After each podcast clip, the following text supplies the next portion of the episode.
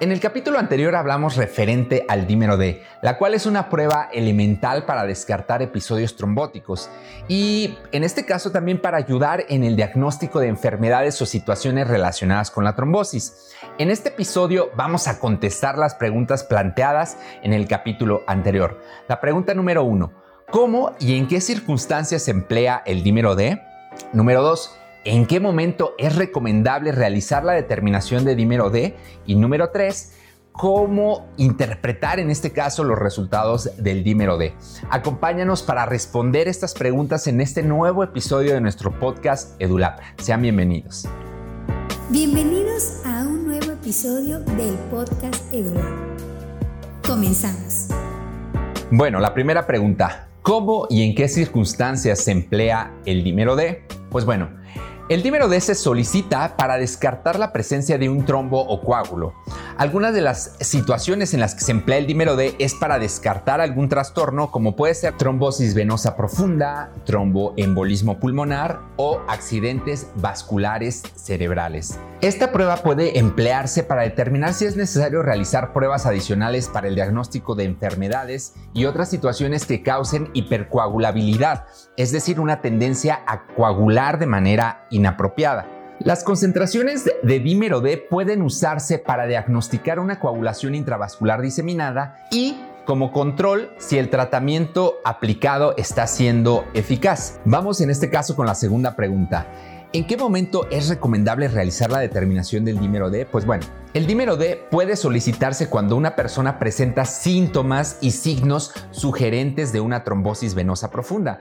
Estos signos y síntomas pueden ser dolor e hipersensibilidad a la presión en una pierna, hinchazón o edema en una pierna, eh, despigmentación en una pierna y también pueden solicitarse cuando una persona presenta síntomas de tromboembolismo venoso como dificultad para respirar, tos, hemoptosis, es decir, la presencia de sangre en esputo, dolor torácico, aumento de la, de la, frecuencia respiratoria. El análisis de dímero D es especialmente útil cuando el médico piensa que existe otra causa diferente al tromboembolismo venoso o de la trombosis venosa profunda que explique en este caso los signos y síntomas que refiere en este caso el individuo.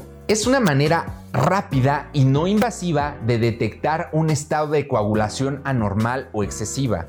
Cuando un individuo presenta signos y síntomas de una coagulación intravascular diseminada, eh, como en encías sangrantes, náuseas, vómitos, dolores musculares, abdominales, convulsiones y disminución de la excreción de orina, pueden solicitarse un análisis de dímero D, junto con tiempos de coagulación como es el tiempo de protrombina, tiempo, tiempo de tromboplastina parcial, fibrinógeno y recuento de plaquetas para intentar diagnosticar la situación. El dímero D puede también solicitarse cuando una persona con coagulación intravascular diseminada está recibiendo tratamiento, esto para monitorizar su evolución.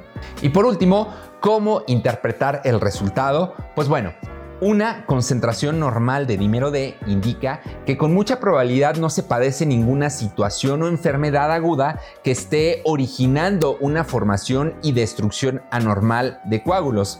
La prueba se utiliza para ayudar a descartar la formación de coágulos.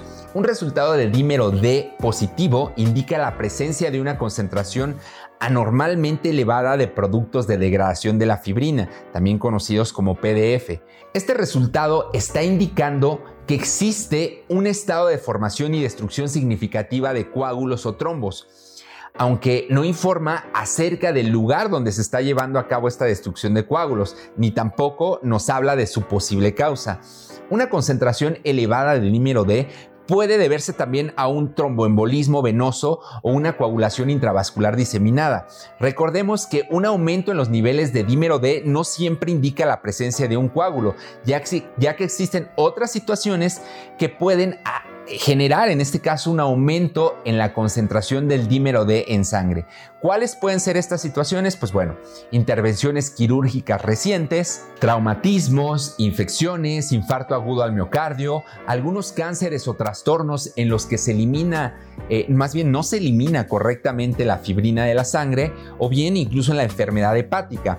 Por este motivo no suele utilizarse el dímero D para descartar tromboembolismos venosos en individuos eh, que en este caso estén hospitalizados. También es importante señalar que puede incrementar el dímero D en las siguientes situaciones.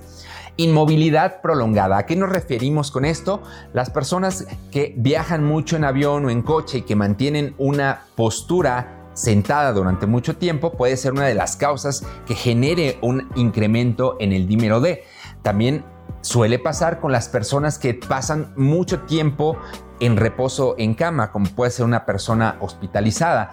También puede incrementarse en pacientes del sexo femenino que toman anticonceptivos orales, en personas que tengan algún síndrome de antifosfolípido o trastornos hereditarios de la coagulación, como puede ser la mutación del factor 5 Leiden o historia previa de tromboembolismo venoso, Pacientes obesos o que consuman tabaco también pueden generar un incremento en el dímero D. Durante el embarazo también se forma y se degrada fibrina, por lo que los niveles de dímero D pueden estar aumentados. No obstante, si durante el embarazo o poco después del parto se sospecha de una coagulación intravascular diseminada, eh, puede solicitarse incluso la determinación del dímero D junto con otras pruebas como es la determinación de tiempos de coagulación, ya sea determinación de tiempo de protrombina, tiempo, tiempo de tromboplastina parcial, fibrinógeno y la cuantificación de plaquetas. El análisis de dímero D se recomienda como una prueba complementaria debido a que se trata de una prueba sensible pero con baja especificidad. No debería ser la única prueba empleada para descartar una trombosis venosa profunda ni para confirmar el diagnóstico. Cuando se utiliza el dímero D con la finalidad de monitorear una coagulación intravascular diseminada, la disminución de las concentraciones indican que el, que el tratamiento está siendo efectivo, mientras que un aumento indica lo contrario, que el tratamiento está fracasando. Agradezco muchísimo su atención y formar parte de esta comunidad llamada EduLab. Les agradezco muchísimo por participar en estos dos episodios de nuestros últimos podcasts que estuvimos hablando de dímero D. Espero que toda esta información que compartimos con ustedes haya sido de utilidad y haya sido también de su agrado. Les invitamos a que queden al pendiente de nuestras redes sociales ya, ya que continuamente estamos nuevos contenidos de las diferentes áreas del laboratorio. Por ahora me despido y los espero en el siguiente capítulo del podcast EduLab en unos días más. Les mando un fuerte abrazo y nos vemos para la próxima.